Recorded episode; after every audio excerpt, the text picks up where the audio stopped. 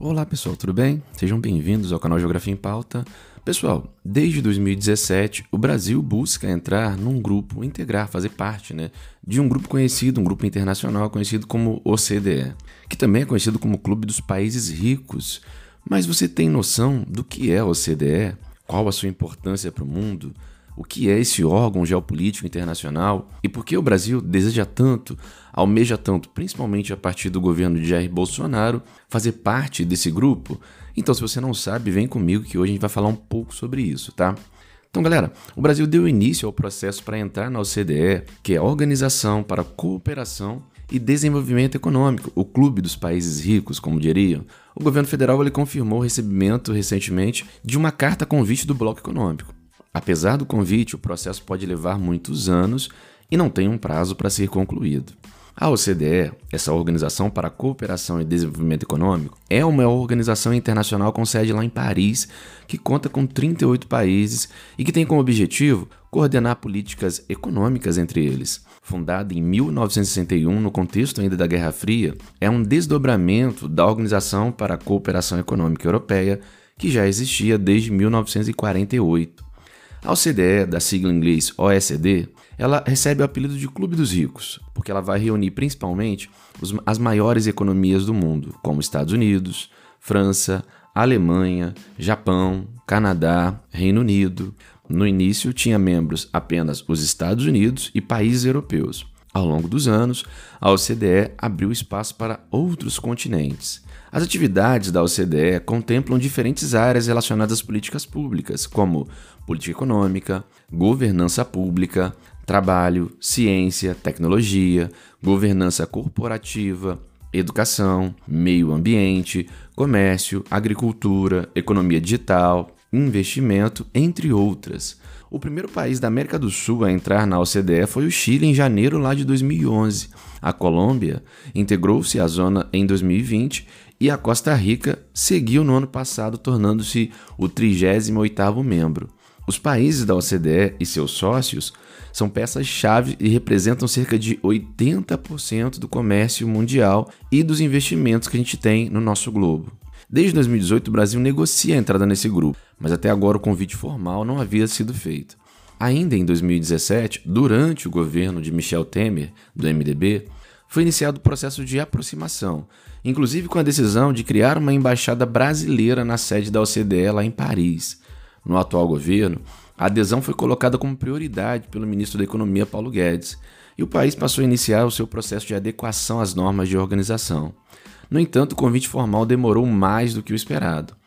Em março de 2019, durante uma visita oficial do presidente Jair Bolsonaro a Washington, o então presidente norte-americano Donald Trump, ele prometeu o apoio dos Estados Unidos à entrada brasileira no grupo. No entanto, em outubro do mesmo ano, o secretário de Estado de Trump, o Mike Pompeo, enviou um documento ao então secretário-geral da entidade, o Angel Gurria, defendendo apenas a entrada imediata da Argentina e da Romênia. Apenas em janeiro do ano seguinte, os Estados Unidos formalizaram de fato um apoio ao Brasil, mas a mudança de, do governo norte-americano atrasou mais uma vez o processo. Apenas no fim de 2021, o governo de Joe Biden se manifestou favorável à entrada não apenas do Brasil, mas de outros cinco países que esperavam pelo convite para adesão. Em setembro de 2021, o novo secretário-geral da OCDE, o Matias Corman, ele começou a negociar uma fórmula para iniciar a adesão de todos os seis ao mesmo tempo, mas o processo só deslanchou com o aval dos norte-americanos no fim do ano.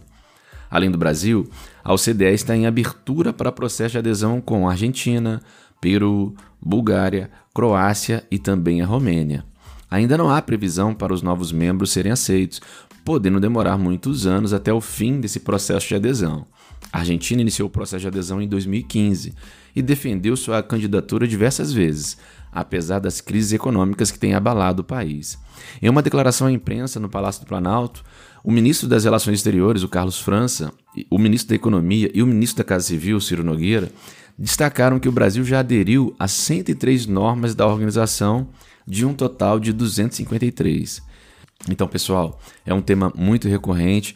O governo brasileiro, principalmente o atual governo brasileiro, ele tem um desejo muito grande que o Brasil seja aceito na OCDE.